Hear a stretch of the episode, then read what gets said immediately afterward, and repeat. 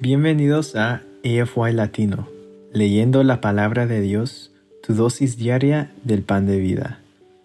Hoy es 21 de octubre y yo soy tu presentador Enrique Machuca.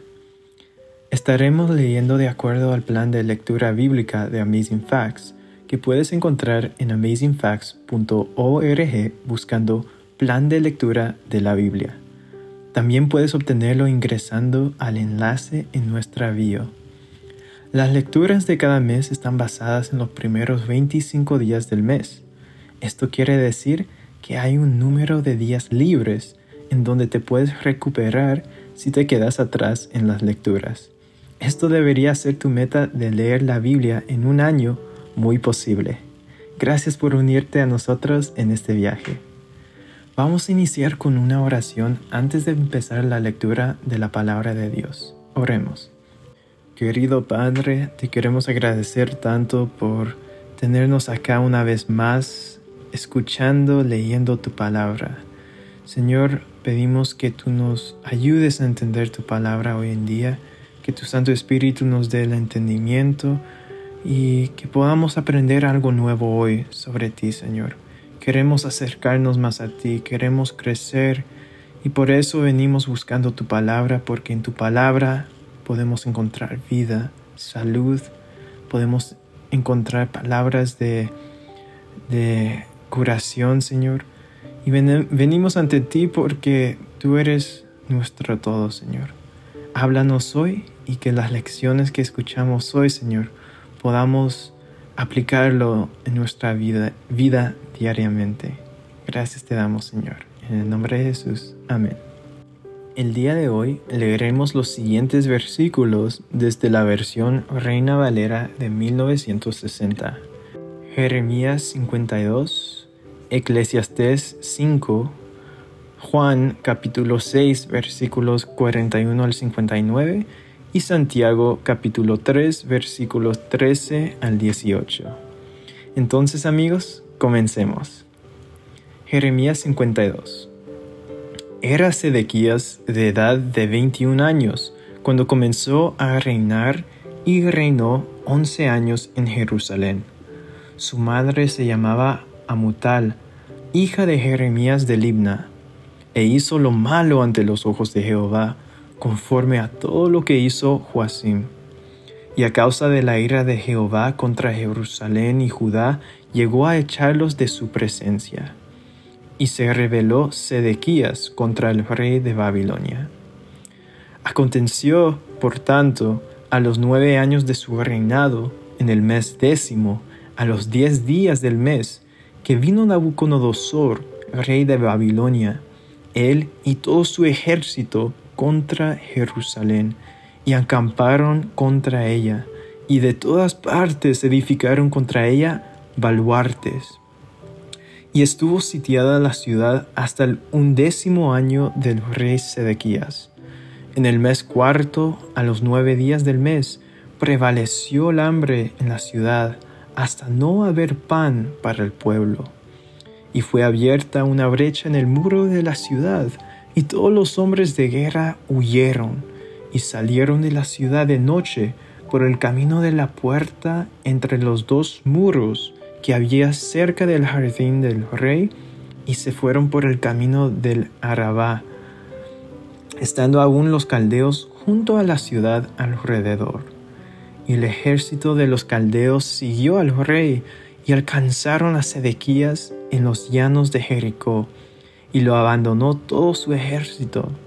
Entonces prendieron al rey y le hicieron venir al rey de Babilonia, a Ribla en tierra de Hamat, donde pronunció sentencia contra él. Y degolló el rey de Babilonia a los hijos de Sedequías delante de sus ojos, y también degolló en Ribla a todos los príncipes de Judá. No obstante, el rey de Babilonia solo le sacó los ojos a Sedequías y le ató con grillos y lo hizo llevar a Babilonia y lo puso en la cárcel hasta el día en que murió.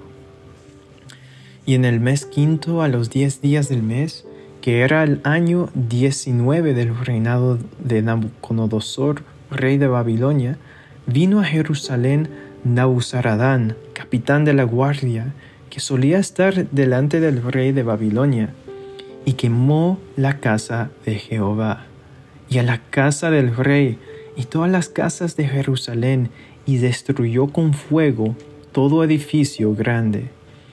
Y todo el ejército de los caldeos que venía con el capitán de la guardia, destruyó todos los muros en derredor de Jerusalén, e hizo transportar Nabuzaradán, capitán de la guardia, a los pobres del pueblo y a toda la otra gente del pueblo que había quedado en la ciudad, a los desertores que se habían pasado al rey de Babilonia y todo el resto de la multitud del pueblo.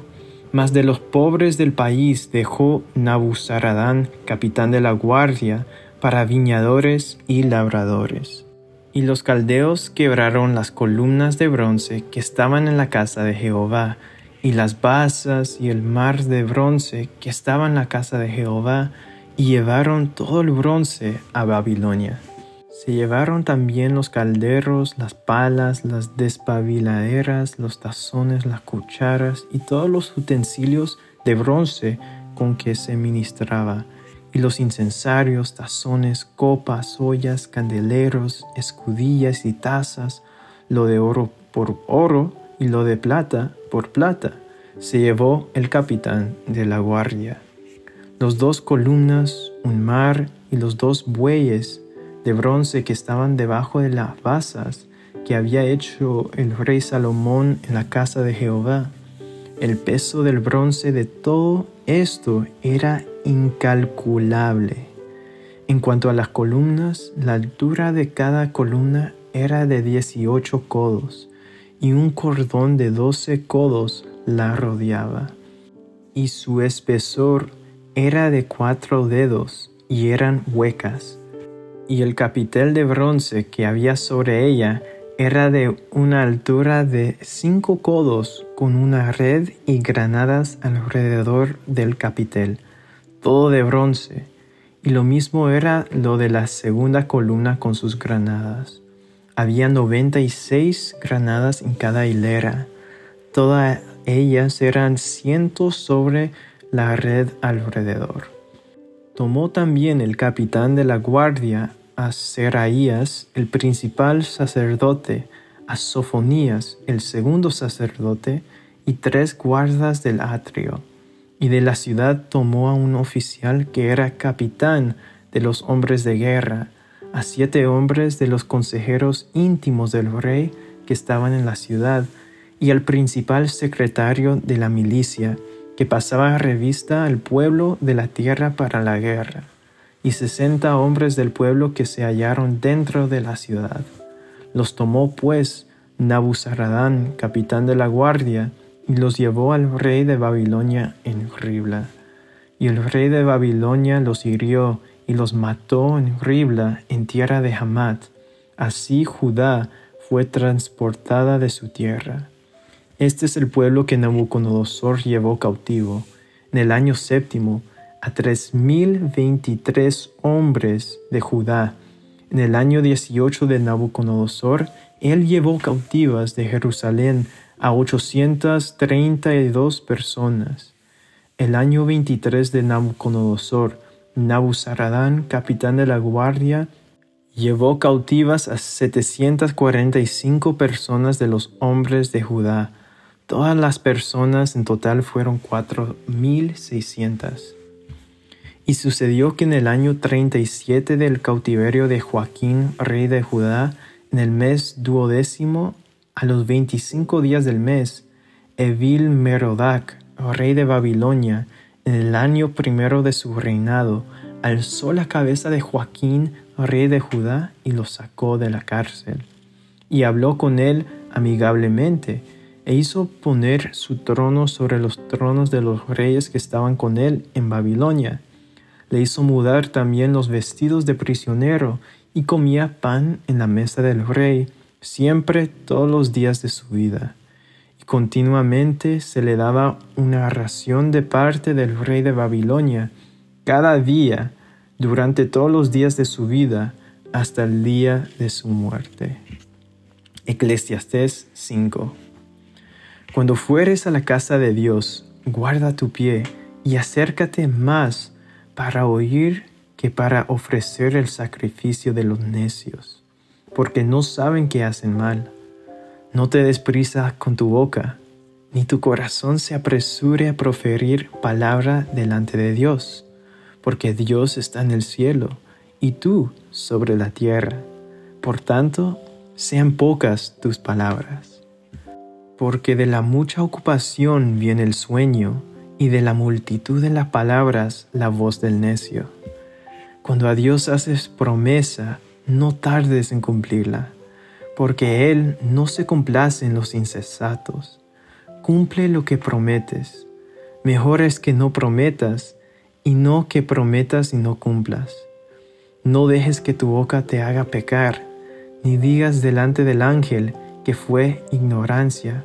¿Por qué harás que Dios se enoje a causa de tu voz y que destruye la obra de tus manos? Donde abundan los sueños, también abundan las vanidades y las muchas palabras, mas tú teme a Dios. Si opresión de pobres y perversión de derecho y de justicia vieres en la provincia, no te maravillas de ello, porque sobre el alto vigila otro más alto, y uno más alto está sobre ellos. Además, el provecho de la tierra es para todos. El rey mismo está sujeto a los campos. El que ama el dinero no se saciará de dinero y el que ama el mucho tener no sacará fruto. También esto es vanidad. Cuando aumentan los bienes, también aumentan los que los consumen. ¿Qué bien pues tendrá su dueño sino verlos con sus ojos? Dulce es el sueño del trabajador, coma mucho, coma poco, pero al rico no le deja dormir la abundancia. Hay un mal doloroso que he visto debajo del sol. Las riquezas guardadas por sus dueños para su mal, las cuales se pierden en malas ocupaciones y a los hijos que engendraron nada les queda en la mano. Como salió del vientre de su madre desnudo, así vuelve, yéndose tal como vino, y nada tiene de su trabajo para llevar en su mano. Este también es un gran mal, que como vino, así haya de volver. ¿Y de qué le aprovechó trabajar en vano? Además de esto, todos los días de su vida comerá en tinieblas, con mucho afán y dolor y miseria. He aquí pues el bien que yo he visto, que lo bueno es comer y beber y gozar uno del bien de todo su trabajo, con que se fatiga debajo del sol todos los días de su vida que Dios le ha dado, porque esta es su parte.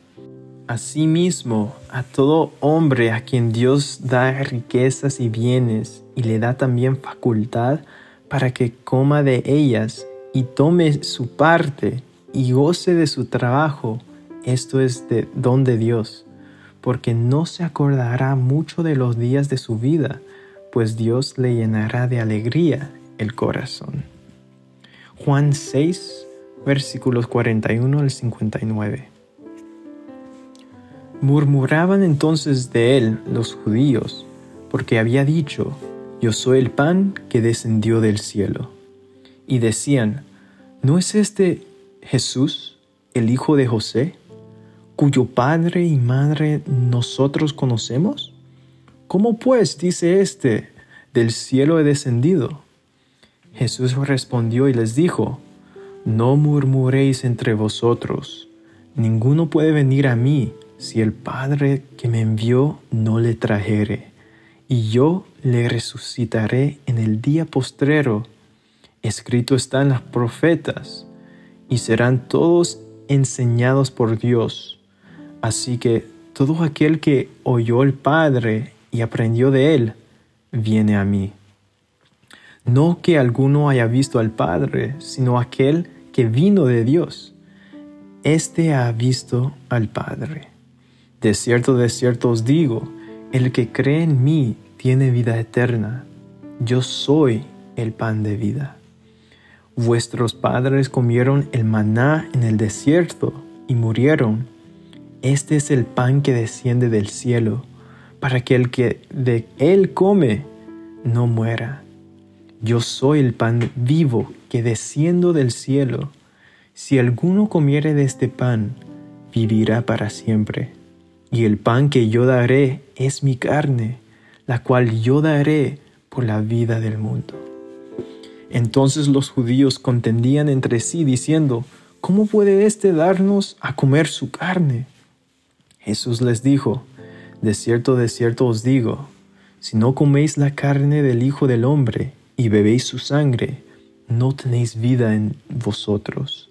El que come mi carne y bebe mi sangre, tiene vida eterna, y yo le resucitaré en el día postrero, porque mi carne es verdadera comida y mi sangre es verdadera bebida.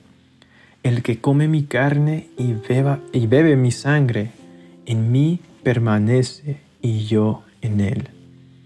Como me envió el Padre viviente y yo vivo por el Padre, asimismo el que me come, él también vivirá por mí. Este es el pan que descendió del cielo no como vuestros padres comieron el maná y murieron. El que come de este pan vivirá eternamente. Estas cosas dijo en la sinagoga, enseñando en Capernaum. Santiago 3, versículos 13 al 18. ¿Quién es sabio y entendido entre vosotros? muestre por la buena conducta sus obras en sabia mansedumbre. Pero si tenéis celos amargos y contención en vuestro corazón, no os jactéis, ni mintáis contra la verdad. Porque esta sabiduría no es la que desciende de lo alto, sino terrenal, animal, diabólica. Porque donde hay celos y contención, allí hay perturbación y toda obra perversa. Pero la sabiduría que es de lo alto es primeramente pura, después pacífica, amable, benigna, llena de misericordia y de buenos frutos, sin incertidumbre ni hipocresía. Y el fruto de justicia se siembra en paz para aquellos que hacen la paz. Bueno amigos, aquí concluye nuestra lectura de la palabra de Dios para este día. Les invito a que nos despidamos con una oración agradeciendo a Dios por su palabra hoy en día. Oremos. Querido Padre, te queremos agradecer tanto por las palabras que tú nos das, Señor. Como dijiste, tú eres el pan de vida que descendió del cielo, Señor. Y solo en ti podemos hallar la salvación. Ayúdanos, Señor, acompáñenos en nuestro diario vivir y que podamos tomar parte de ti, Señor. Ser salvos en ti y como hemos visto en toda la palabra de hoy, Señor, que es fijándonos en ti donde podemos seguir adelante, aunque estemos llenos de opresión, como Israel con los babilónicos, o si estamos llenos de, de pecado, Señor, si venimos ante ti, Señor, podemos ser librados, librados de todo. Entonces, Señor, encomendamos, nuestra vida en tus manos y que todo lo que hacemos hoy, Señor, sea de bendición y para glorificar tu nombre. Gracias te damos, Señor. En el nombre de Jesús. Amén. Bueno amigos, gracias por unirte a nosotros. Oramos para que la lectura de esta palabra, la palabra de Dios de hoy, sea de bendición para ti. Nuestra oración es que el Señor continúe bendiciéndote con sabiduría y entendimiento, fuerzas para lo espiritual y también los asuntos temporales en tu diario vivir. Si deseas una oración especial para ti, por favor mándanos un correo electrónico a afy.amazingfacts.org o encuéntranos en cualquiera de nuestras redes sociales en Instagram, Facebook y YouTube como Amazing Facts Youth, donde recibiremos tus peticiones de oración. Si deseas unirte a nuestras reuniones semanales de oración llamadas Hey Let's Pray, todos los lunes a las 6 pm horario estándar del Pacífico, envíanos un correo solicitando el ID y la clave de la reunión de Zoom o escríbenos a nuestras páginas de redes sociales para obtener la información. Una vez más, gracias por unirte a nosotros. Para despedirnos, disfruta de la siguiente música para que continúes reflexionando en la palabra de Dios de hoy. Esperamos conectarnos nuevamente mañana aquí en EFY Latino, leyendo la palabra de Dios, tu dosis diaria del pan de vida. Este es tu presentador Enrique Machuca de Toronto, Canadá. Me despido hasta mañana. Y recuerda, eres extraordinario y eres un tesoro. Bendiciones.